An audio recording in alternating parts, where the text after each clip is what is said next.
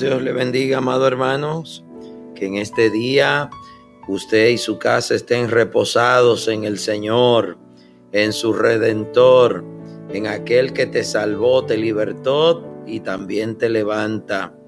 En este día repósate en el Señor. Él es el Todopoderoso.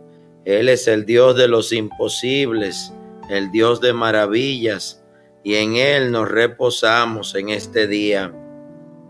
Padre, te damos gracias por tu amor, gracias por tu misericordia, gracias por amarnos, gracias por perdonarnos. Gracias Señor, porque eres tú, oh Dios, el que desde antes de nacer nos conoces, y eres tú el que nos redime, nos levanta y nos ayuda. Gracias por tanto favor y tanto amor. Ponemos en tus manos nuestra vida, así como nuestros hogares y familias, en el nombre de Jesús, sabiendo que en ti hay pensamiento y palabra de bien y no de mal. Gracias Señor por tu amor. En el nombre de Jesucristo. Amén y amén. En el libro de Job, Job 19:25 declara, yo sé que mi redentor vive y al fin se levantará sobre el polvo. Aleluya. Job, así como otros personajes salmistas, David y otros personajes bíblicos, hablan acerca del Señor refiriéndose a Él como el Redentor. Y en este tiempo de la gracia sabemos que hemos sido redimidos por el amor de Dios a través de Jesucristo. Dice Isaías 44, 24, así dice Jehová, tu redentor, que te formó desde el vientre, yo Jehová, que lo hago todo, que extiendo solo los cielos y que extiendo la tierra por mí mismo. El mismo Señor dice, así dice Jehová, tu redentor Redimir a alguien implica levantar a alguien, pagar una deuda por alguien, quitarte a ti que vas a pagar una afrenta, vas a sufrir un castigo y ponerse tu redentor. Redimir en esa época tenía muchos sentidos. Cuando alguien había cometido una falta y venía un castigo sobre esa persona, Solo el rey podía redimirlo y quería decir perdonarlo. Ser redimido es ser perdonado. Ser redimido es que el precio lo paga alguien por ti y no lo pagas tú.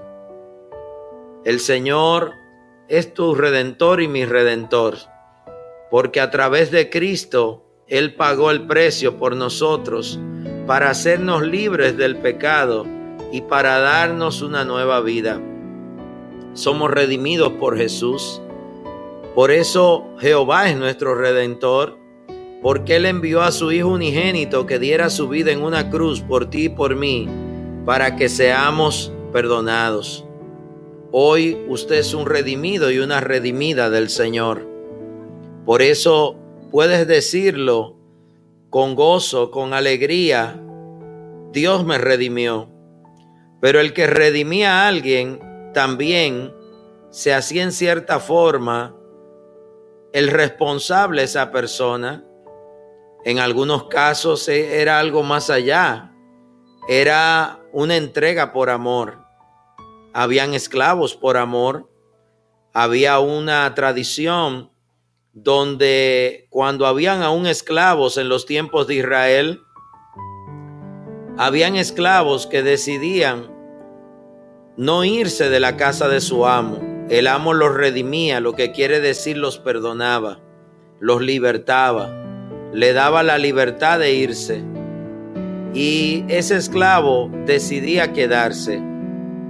Y cuando se quedaba, se le hacía un hueco en la oreja para mostrar que tenía dueño y que era por amor, por voluntad propia y no por obligación pertenecemos a Cristo y podemos declarar, Señor, somos tuyos, porque así lo hemos decidido. Dios nos dio la libertad la gracia y el favor de a través del libre albedrío poder decidir. Y cada uno de los que ha recibido a Jesús como su Salvador ha sido redimido por el Señor, ha sido perdonado, libertado por amor. Somos redimidos por amor. Somos perdonados por amor. No porque lo merezcamos, no porque nos lo ganemos. Somos redimidos y perdonados por el amor de Dios. Y tanto te ama Dios que envió a Jesús a morir en una cruz por ti y por mí. En esta noche vamos a iniciar con una alabanza de gratitud que declara soy tuyo. Y es una alabanza que se le canta al Señor diciéndole, tú eres nuestro redentor, soy tuyo, te pertenezco, pero no por fuerza, sino por amor. Ser redimido por amor es algo maravilloso, porque sin merecerlo, Dios nos ama, nos perdona, nos levanta, nos escoge y acoge como hijos e hijas y nos da una nueva oportunidad. Qué hermoso estar dentro de esa nueva oportunidad y esa nueva vida que nos regala Cristo. Por eso podemos decirle al Señor, somos tuyos. Te pertenecemos, Señor. Tú eres nuestro Dios, tú eres nuestro redentor. Por eso Job lo dice con tanta fuerza. Yo sé que mi redentor vive. Aleluya, Él sea la gloria, la honra y la alabanza. Somos tuyos, Señor, tuyos somos. Tenemos que declararlo, decirlo en agradecimiento. ¿Cómo pagar tanto favor, tanto amor? Hemos sido redimidos por gracia, hemos sido perdonados por amor, salvados por misericordia. Uno de los libros donde se nos habla de esa redención del Señor está Isaías, está Job, hay muchos los salmos, el Salmo 19, hay diferentes pasajes que así lo declaran, pero hay un pasaje en Job muy particular que es Job 19, donde Job confía en que Dios lo justificará. Usted sabe todo lo malo que le pasó a Job. El tema es que somos redimidos, que somos perdonados, que somos levantados, que el precio es pagado. El Señor te libra, Él te liberta, no solamente de tus pecados, también el Señor rompe cadenas, rompe ataduras, rompe pasados. También el Señor te liberta por medio de darte un nuevo comienzo, una nueva vida, una nueva esperanza. Tenemos que entender que el Señor, así como en la naturaleza, vemos que una oruga se convierte en una crisálida y de esa crisálida sale una hermosa mariposa. Así mismo sucede muchas veces en la vida de las personas donde una oruga que en apariencia es fea para algunos, es despreciada por muchos, al final dentro de esa oruga está el ADN para una hermosa mariposa. Pero hay un fenómeno que tiene que ocurrir y es el de la transformación. Y hay una transformación que solo la puede provocar Dios en la vida de una persona. Dice Job 19 y está titulado, Job confía en que Dios lo justificará. Y esto viene a respuesta de Job a lo que sus amigos le han dicho y lo han estado aconsejando y también amonestando. Pero cuando usted lee el libro de Job, en Job 2, versículo 11, va a encontrar que después de que a él le pasó todo lo malo, lo que le pasó, en el versículo 11, capítulo 2, dice, tres amigos de Job, Elifaz temanita, Bildad suita y Sofar namatita, luego que oyeron todo este mal que le había sobrevenido, vinieron cada uno de su lugar porque habían convenido venir juntos para condolerse de él y para consolarle, los cuales alzaron los ojos desde lejos y no los reconocieron. Y lloraron a gritos, y cada uno de ellos rasgó su manto, y los tres esparcieron polvo, es decir, hicieron silicio sobre su cabeza hacia el cielo. Así se sentaron con él en tierra por siete días y siete noches, y ninguno le hablaba palabra, porque veían que su dolor era muy grande. Habrá alguien en esta noche que le ha pasado algo muy grande, que ha vivido momentos muy grandes. Es bueno que usted sepa que muchos de los capítulos del libro de Job no hablan de lo que Job dice. Habla de los que estos tres amigos le dicen, le aconsejan y aún le amonestan y hasta le critican a Job. El capítulo 4, por ejemplo, Elifaz está titulado Elifaz reprende a Job. Entonces respondió Elifaz temanita y dijo, si probáremos a hablarte te será molesto, pero ¿quién podrá detener las palabras? He aquí tú enseñabas a muchos y fortalecías las manos débiles, al que tropezaba enderezaban tus palabras y esforzaba las rodillas que decaían mas ahora que el mal ha venido sobre ti, te desalientas y cuando ha llegado hasta ti, cuando ha llegado hasta ti, te turbas. No es tu temor a Dios tu confianza, no es tu esperanza la integridad de tus caminos. Recapacita ahora que inocente se ha perdido y en dónde han sido destruidos los rectos. Como yo he visto lo que harán iniquidad y siembran injuria, le ciegan perecen por el aliento de Dios. Y así continúa este amigo de Job, Elifaz se llamaba, reprendiendo a Job. Y la actitud que tiene Job de dolor, de queja, porque si usted lee en Job 3, va a encontrar que él, aunque no añadió ningún despropósito al Señor, sí maldice aún el día en que nació y se quejó amargamente de su dolor. Y él no habla en contra de Dios, sino de sí mismo. Pero este amigo que fue a consolarlo, termina recriminándolo, termina llamándole la atención.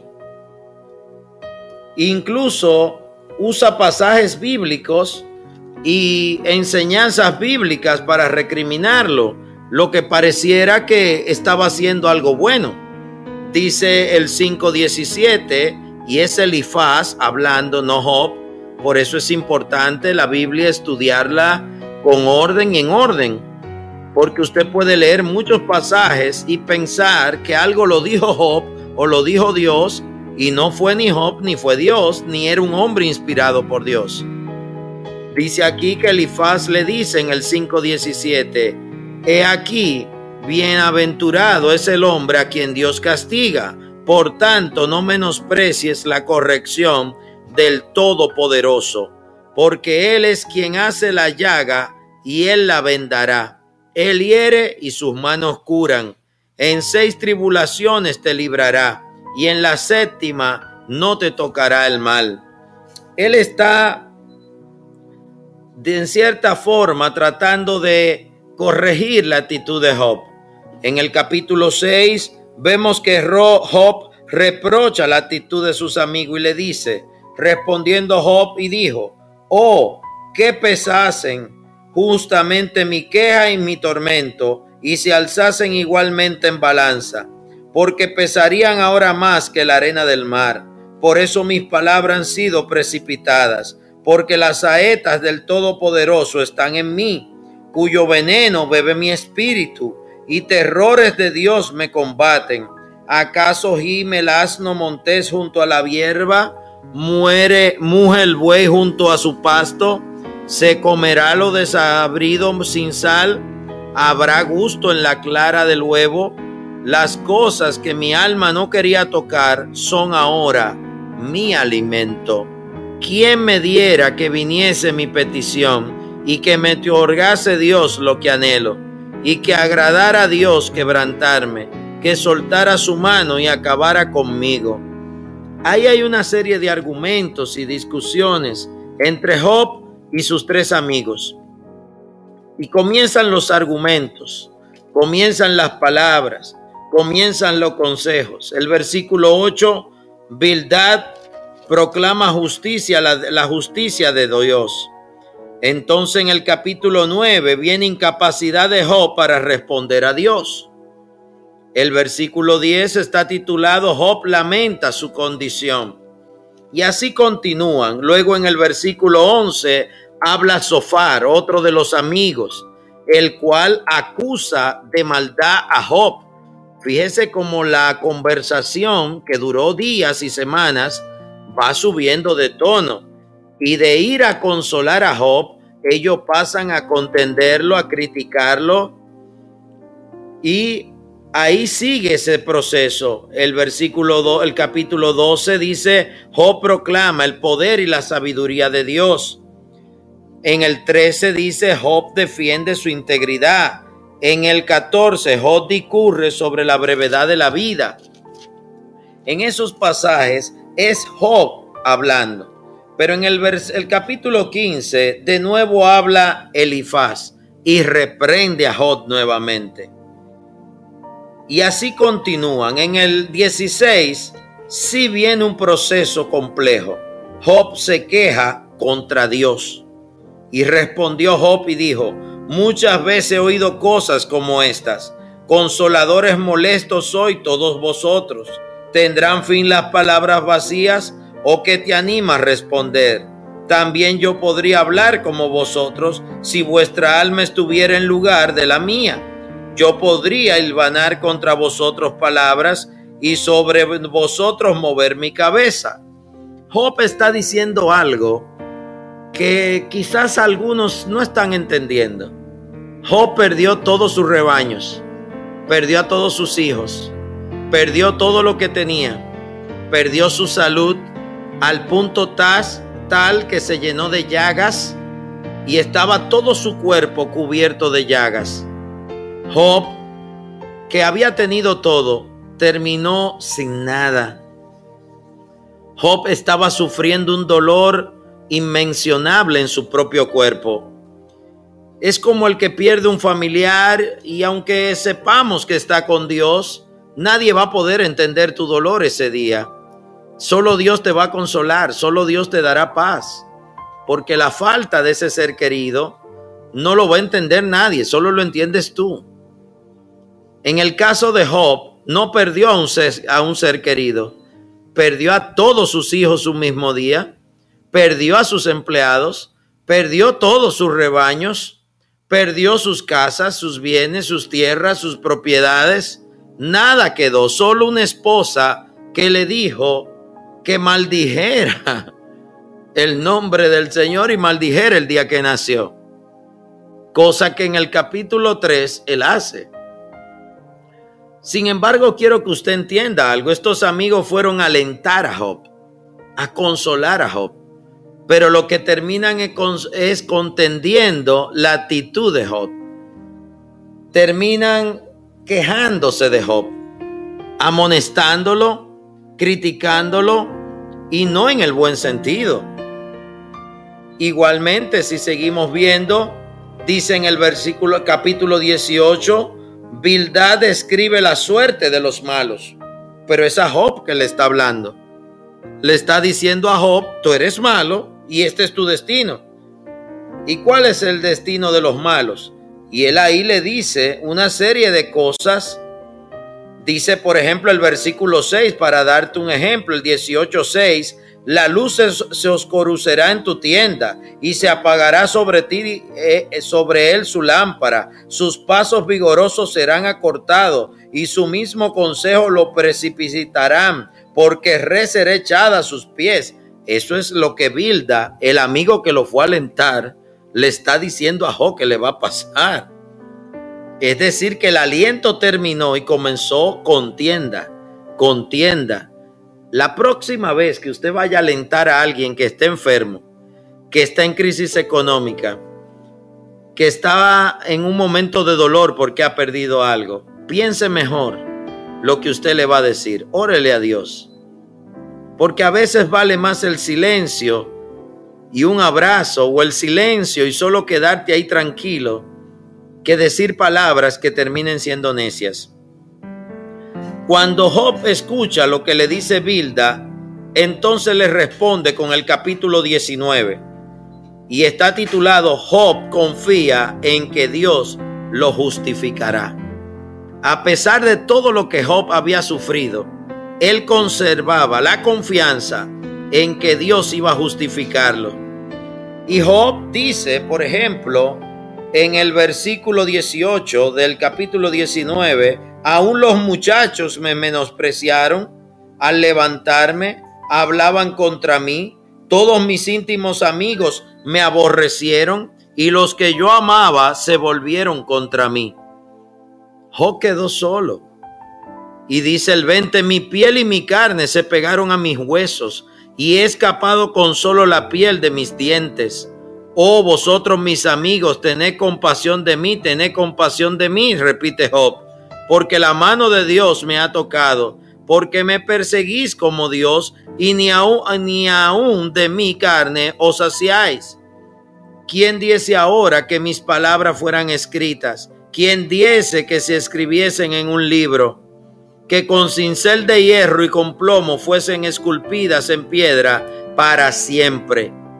Y entonces es que Job declara esta frase que se repite y se repite y los creyentes la repetimos y esta sí la dijo Job. Job declara en el capítulo 19 versículo 25, yo sé que mi redentor vive y al fin se levantará sobre el polvo y después de deshecha está mi piel en mi carne, he de ver a Dios, al cual veré por mí mismo y mis ojos lo verán y no otro, aunque mi corazón desfallece dentro de mí. Amén. Él está declarando de que el Señor tendrá misericordia de él y él lo llama su redentor. Yo sé que mi redentor vive. Y ya te expliqué que el redentor es el que redime porque paga por ti, porque paga el precio por ti, porque te libra de lo que te oprime, te libra de lo que te contiende, te libra de lo que te ataca, te libra de lo que te enferma, te libra de lo que te está haciendo la vida imposible. Él dice que su redentor, que es Jehová, vive y al fin se levantará sobre el polvo. El polvo es lo que Job estaba viviendo. Silicio polvo. Y él no habla solo de cuando él muera. Él está hablando y después de desecha está mi piel en mi carne, he de ver a Dios. Él está declarando esperanza, al cual veré por mí mismo y mis ojos lo verán y no otro. Es importante entender cómo Job trataba de mantener su fe. A esto en el versículo capítulo 20 le responde entre comillas su amigo Sofar, que dice y describe, y está titulado así, describe las calamidades de los malos porque ellos entendían que todo lo que a Job le había pasado es porque él había obrado mal, era malo, se había equivocado. Pero quiero decirte en esta noche que aún a la gente buena a veces le pasan cosas malas. Los que le hemos leído la historia de Job, sabemos que es el enemigo que va delante del Señor y le dice que Job es bueno por todo lo que Dios le ha dado. Y el Señor le da el permiso de tocar todo lo de Job menos su vida. Pero este Job dice la palabra que ofrecía sacrificio todos los días al Señor, que oraba al Señor. Y sus amigos llegan a consolarlo y lo que terminan es contendiéndolo. Sin embargo, cuando seguimos leyendo el libro de Job, seguimos encontrando que en el capítulo 22 Elifaz acusa a Job de gran maldad, ya no solo de maldad, de gran maldad. ¿Tendrá acaso usted o yo, amigos de estos, que en el momento de la prueba y de la desgracia vienen a darnos ánimo y el ánimo consiste en juzgarte, condenarte, atacarte, culparte de no sé cuántas cosas, hasta de la guerra de Vietnam, te culpan de la guerra de Irak, te culpan de, de todas las plagas de Egipto, te culpan de todo, pero usted ni sabe de qué le están hablando, porque hay muchas veces que a gente que está obrando como entiende correctamente a Dios, le puede suceder algo que no es bueno. En una ocasión le preguntan a Jesús por causa de qué pecado, quién pecó sobre un ciego, sus padres, él, quién pecó. Y Jesús dice que esa enfermedad es para la gloria de Dios. Porque hay un momento donde no es que nadie pecó, son situaciones que acontecen. Y así continúan en este debate hasta que llega un, un momento donde en el capítulo ya final de Job, en los capítulos finales, en el 38, Jehová es el que habla. Y le habla a Job. Y ahí habla de que Jehová convence a Job de su ignorancia, de que él no entiende de que él no comprende, de que ahora es que él va a comprender qué es lo que le ha sucedido, por qué, y ahí es que el Señor se glorifica sobre Job. Y comienza el capítulo 38, 39 y el 40, y es el Señor hablándole y haciéndole entender muchas cosas. Llegamos ahí al capítulo 42, donde está titulada Confesión y Justificación de Job, el 42. Respondió Job a Jehová y dijo, yo conozco que todo lo puedes y que no hay pensamiento que se esconda de ti. ¿Quién es el que oscurece el consejo sin entendimiento? Por tanto yo hablaba lo que no entendía cosas demasiado maravillosas para mí que yo no comprendía. Oye, te ruego y te hablaré, te preguntaré y tú me enseñarás. De oídas te había oído, mas ahora mis ojos te ven. Por tanto, me aborrezco y me arrepiento en polvo y ceniza. Usted recuerda que en el capítulo 19, versículo 25, él dijo que sus ojos lo verían. Él ahora lo repite, pero lo dice con entendimiento. Y aconteció que después que Job, que habló Job estas palabras, que habló Jehová estas palabras Job, Jehová dijo a Elifaz, hermanita, mi ira se encendió contra ti tus dos compañeros, porque no habéis hablado de mí lo recto. Jehová se molesta con los tres amigos de Job los que duraron capítulos, días, supuestamente consolando a Job y era culpándolo, culpándolo, culpándolo, culpándolo.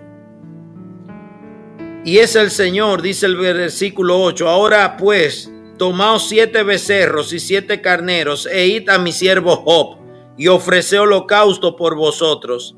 Y mi siervo Job orará por vosotros, porque de cierto a él atenderé, pero no trataros afrentosamente, por cuanto no habéis hablado de mí con rectitud, como mi siervo Job. Fueron pues Elifat Temanita, Bildad Suita y Sofar Naamatita, e hicieron como Jehová les dijo, y Jehová aceptó la oración de Job. Fíjese que los tres amigos que fueron a consolar a Job y que duraron largos capítulos y días y noches y horas, diciéndole a Job que él había cometido una gran maldad, que él era malo. Al final Jehová le dice que ellos fueron los que hablaron lo que él no le mandó y que ellos son los que necesitan que Job ore por ellos y que lleven una ofrenda y la presenten delante de Jehová para que sean perdonados y el Señor no los trate afrentosamente, es decir, no los contienda, no los dañe. Y al final es Job que ora por sus amigos. Fíjese que cuando tomamos este libro de Job, pareciera que estos amigos estaban aconsejándolo sabiamente. Dicen palabras sabias, por momentos parecen esas palabras sabias, bíblicas, pero dice el Señor que no, que no es así, que estaban equivocados. Ellos usan proverbios, usan salmos, usan pasajes que se repiten en la palabra, mas estaban equivocados. Hoy en día hay mucha gente que cree tener todas las respuestas. Hoy en día hay mucha gente que cree tener la razón sobre muchos temas espirituales. Aún aconsejas a otros, aún le dicen a otros, eso que tú haces, eso que hace tu iglesia, eso que tú estás haciendo está mal. Sin embargo, ¿qué pensará Dios en los cielos? En el caso de estos tres amigos de Job, estaban los tres equivocados y Dios estaba molesto con ellos. Dios estaba molesto con Elifaz, con Bilda y con Sofar. Así se llamaban los tres. Tres hombres que se consideraban sabios y entendidos en todo lo que Jehová dice y quiere, y estaban equivocados. Y el que estaba en prueba, en afrenta, en sufrimiento, que era Job, el Señor le dice, ese es el que tiene que orar por ustedes. Qué tremendo, hermano. ¿Y qué sucede? Bueno, presentan la ofrenda. Job ora por ellos. Y viene el, el, versículo 10 y nos dice que está titulado Restauración de la prosperidad de Job. Y quitó Jehová la aflicción de Job cuando él hubo orado por sus amigos y aumentó al doble todas las cosas que habían sido de Job. Y vinieron a él todos sus hermanos y todas sus hermanas y todo lo que antes lo habían conocido. Usted recuerda que le leí un capítulo atrás que habla de que todo el mundo lo dejó, dice el capítulo 19. Sus familiares, los amigos, porque cuando en algo te va mal en la vida, todos te culpan desde loco, de persona poco sabia, de que te equivocaste, la gente a veces no comprende que hay situaciones que son para la gloria de Dios. Nadie se quiere enfermar, nadie lo quiere perder todo, nadie quiere verse en una crisis, pero a veces sucede. Pero el Señor es tan bueno que al final se cumplirá su voluntad. Y dice la palabra que todo lo de Job fue devuelto en bendición y multiplicado por Dios. Maravilloso. Job dijo en el capítulo 19, 25, yo sé, yo sé, y esta noche usted lo puede decir si está pasando una fuerte prueba, yo sé que mi redentor vive y al fin se levantará sobre el polvo y después de deshecha esta mi piel en que mi carne he de ver a Dios, al cual veré por mí mismo. Fíjese que en el capítulo 38 Jehová le habla a Job y en el capítulo 42 es Jehová que restaura todo lo de Job. Job no tuvo que morir para ver la misericordia de Dios y su redención. Hay una redención que Dios quiere hacer en este tiempo de tu vida. Hay una nueva oportunidad. Hay un tiempo de gracia. La mayor de las bendiciones será ir a su presencia, pero en lo que llegue ese tiempo, hay redención. Hay precio que Dios paga por ti en esta tierra. Él te redime. Él paga por ti. Él sana, Él liberta. Por eso, desde hoy, comience a recordar que el Señor habló de que hay un tiempo de oportunidad a la puerta. Yo lo creo en el nombre de Jesús. Y aunque los días son difíciles y parecen muy malos, sé también que hay un Dios grande que nos levanta del polvo. Por eso vamos a darle gracias al Señor. Démosle gracias desde hoy. Démosle gracias declarando que al final Él se glorificará y Él nos levantará del polvo porque nuestro Redentor vive. Y Él nos redime por amor, por misericordia y porque Él es todo poder. Dice el Salmo 34, 22, Jehová redime el alma de sus siervos y no serán condenados cuantos en él confían. Aleluya. Él es tu redentor. Él es el que te redime. Él es el que paga por ti. En este día, recuerde que Ruth fue redimida por vos, pero no era porque vos quería, es que fue la voluntad de Dios. Y ahí cambió la vida de Ruth, la moabita. Ahí cambió la vida de Noemí, la viuda que también había perdido a sus hijos y no tenía esperanza ni de hijos, ni de esposo, ni de nietos. Pero cuando Ruth fue redimida por vos y fue tomada por esposa, a través de Noemí y de Ruth vino un nuevo tiempo a la genealogía de esa casa. Y fue redimido el esposo de Noemí, fue redimido el, nombre de él y el nombre de sus hijos. Qué hermoso es el Señor.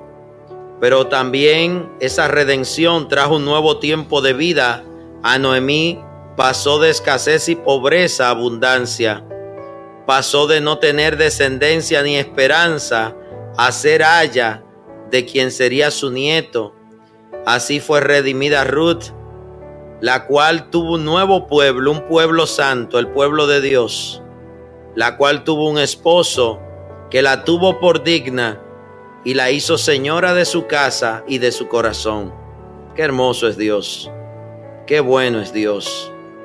La redención que hizo Cristo contigo, conmigo y con cada uno de los creyentes es maravillosa. Lo primero que tenemos que hacer en este tiempo de tantas contrariedades y de tantas personas hablando cosas negativas es creerle a Dios. Creer que Dios es el Dios de los imposibles y que Él hace que todo lo imposible se haga posible. El Señor necesita ver fe en nosotros que el perfume que tú despidas sea fe, esperanza. Tu redentor vive, como dice Job, y él te levantará del polvo, y él hará cosas nuevas como la hizo con Ruth. Él hará cosas nuevas como lo hizo con José, que fue redimido por el faraón, fue vendido por sus hermanos, esclavizado por Potifar, traicionado por la mujer de Potifar olvidado por el copero del faraón. Mas al final el Señor de todo Egipto, por voluntad de Dios, redimió a José, lo sacó de la cárcel, perdonó la causa que contra él había y lo nombró virrey de todo Egipto y le dio anillo en su dedo y declaró que nada se movería en Egipto si no era por la palabra de José. José fue redimido fue levantado. Jacob pudo redimirse delante de su hermano Esaú. Dios le dio la estrategia y la gracia para que pudieran susanar sus diferencias, para que en el nombre de Jesús viniera la paz en esas familias. En la historia bíblica encontramos muchas historias de redención encontramos muchos hombres y mujeres que fueron redimidos por Dios, no solo en cuando fueron a su presencia, sino redimidos aquí en la tierra, hombres y mujeres que Dios levantó, perdonó y pagó Él el precio por nosotros. Cristo pagó por ti, por mí. Y en este tiempo te motivo a que le creas a Dios y a que confíe en que no hay nada imposible para Dios. Usted que está soltero, soltera, Dios tiene la ayuda idónea para usted. Usted que tiene una promesa que los médicos le dicen que es imposible que se cumpla, como la de tener descendencia, como la de que una parte de tu cuerpo cobre vida o se sane, hoy créale a Dios. Porque no hay nada, nada, y oiga bien, nada imposible para Dios y todo es posible para el que cree. Si Dios ha dicho que Él te levanta, créale. Si Él te ha dicho que Él te respalda, créale. Si Él marcha delante de su pueblo como poderoso gigante, confíe en Él y Él hará. El Señor es maravilloso y Él es todopoderoso. ¿Qué necesitamos? Creerle a Él, confiar en Él y esperar en Él. Muchas veces todo a nuestro alrededor nos dice que no se puede, pero Dios dice que sí. Hoy créale a Dios. Mañana créale a Dios. Todos los días créale a Dios. Yo no sé cuánto estarán esperando algo imposible. Yo sé que lo que es imposible para el hombre es posible para Dios. Y lo he visto tantas veces que hoy te motivo por fe, así como por amor cristiano, a motivarte a que no te rindas, que le creas a Dios, porque lo que el Señor prometió, así se cumplirá. Y como dice la palabra, se concederá a la que creyó. Sea usted esta noche el que crea, la que crea, la que confíe en el Señor. Lucas 1.37 dice, porque nada hay imposible para Dios. Así se le dijo, así lo dijo el ángel, así lo dice la palabra de Dios. Porque muchas veces creemos que algo no puede ser. Sus discípulos le preguntaron, ¿y cómo se salvarán los ricos? ¿Y cómo se salvará alguien? Si es tan difícil. ¿Y qué dice Lucas 18, 27? Y él respondió, lo imposible para los hombres es posible para Dios. ¿Qué usted creó imposible? Para Dios es posible. Iniciamos hablando hoy de redención, de ser redimidos. Mire, si usted quisiera quizás conseguir el perdón por todas las cosas malas que usted o yo hayamos hecho, no tenemos cómo hacerlo. Dios lo hizo posible por medio de Jesucristo. Si usted quizá quisiera alcanzar un milagro que usted espera, no hay dinero que lo pueda pagar. Los milagros más importantes de tu vida y de mi vida, no hay dinero que lo pueda pagar. Necesitamos que Dios haga un milagro creativo. Vamos a confiar en la palabra de que el yugo se pudrirá por causa de la unción. Quiero concluir orando y pidiéndole a Dios que sea Él que haga posible los imposibles que pueda haber en tu vida. Quizá yo no sepa todos los imposibles que tú estás enfrentando, pero Dios sí lo sabe. No sé qué yugo te oprime, pero Dios sí lo sabe. Así que en esta noche vamos a orar con fe, puestos de acuerdo alrededor del nombre de Jesús. Parecería imposible que Job se levantara de la dura situación que estaba viviendo, pero Dios lo levantó. Y no solo lo levantó, sino que dice que le devolvió todo multiplicado y en bendición. Padre, en el nombre de Jesús, nos ponemos de acuerdo alrededor de tu nombre. Tú conoces cada persona que está sintonizada en Europa, en Estados Unidos, en Sudamérica, en el Caribe, en República Dominicana. Tú nos conoces a todos. Mira a cada hombre y mujer que hoy esté escuchando y que quizás esté enfrentando situaciones difíciles que pudiéramos llamar hasta imposibles de resolverse. Pero acabamos de declarar que como dice tu palabra, todo es posible para Dios y todo es posible para el que cree. Hoy, Padre, nos unimos en el nombre de Jesús, creyendo, confiando en que así como hiciste como Job, que le devolviste todo en bendición y devuelto, así como hiciste que Elizabeth concibiera y diera luz siendo estéril, que Ana diera luz siendo estéril, que Abraham fuera padre de multitudes, aún siendo anciano, que tú, Señor oh Dios, abrieras el mar rojo para que tu pueblo cruzara, que hiciste, oh Jehová, llover maná para que más de seiscientas mil personas se alimentaran. Tu Padre de misericordias, que dos veces multiplicaste panes y peces, para que en una se alimentaran cuatro mil y en otra más de cinco mil. Tú eres el Dios de las maravillas. Tú eres el que levantaste al paralítico de Bethesda después de 38 años en una camilla. Tú eres, Señor, oh Dios, el que permitiste que el que llegó en una camilla cargado por cuatro y fue bajado por el techo, saliera por la puerta caminando, cargando él su propia camilla. Tú fuiste, Señor, oh Dios, que libraste a la mujer que iba a ser apedreada. Y cuando le preguntaste dónde están los que te condenan, ella dijo ninguno, Señor. Y tú le dijiste, oh Cristo, yo tampoco te condeno. Ve en paz y no peques más. Tú eres el que redime, el que perdona, el que paga por nosotros pero también tú eres el que hace los milagros creativos a través de los cuales lo imposible se hace posible.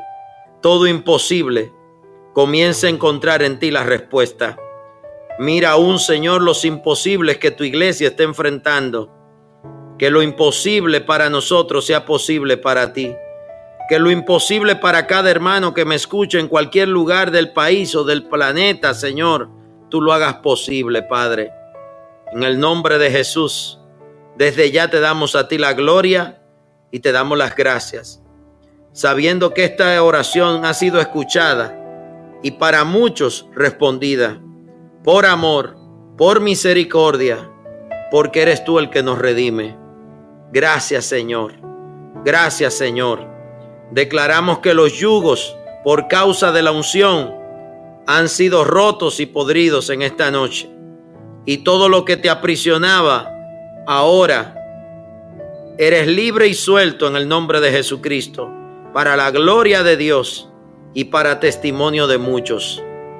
De lo que Dios haga en tu vida en este año, testifica, decláralo y dale gloria al único que la merece, el Señor. Que muchos que estaban en desiertos económicos, hoy comiencen a ver pozos de agua fresca que comienzan a crear un oasis en el medio de ese desierto. Gracias Señor, porque tú eres el que sana, el que perdona, el que liberta, el que redime, pero también tú eres el que nos libra de todo azote y asedio, y eres tú Señor el que levanta y haces, como dice tu palabra en el libro de los Salmos, que tú levantas del polvo al pobre y lo sientas junto a príncipes. Gracias Señor. En el nombre de Jesús. Amén y amén. Que Dios te bendiga grandemente. Que la paz de Cristo esté sobre ti. Dios te bendiga iglesia. Dios te bendiga hermano que nos escuchas. Que el Señor se glorifique en tu vida y haga cosas que ojo no vio ni oído escuchó a tu favor. Dios te bendiga. Se despide tu amigo y hermano en Cristo, el pastor Alexander Polanco reciba un gran saludo de parte de la pastora Moraima Miranda y de todos los servidores, amigos y hermanos de la iglesia Casa de Oración y Restauración y de los ministerios Cosecha y Victoria. Dios te bendiga y que sea la paz de Cristo con usted. Amén.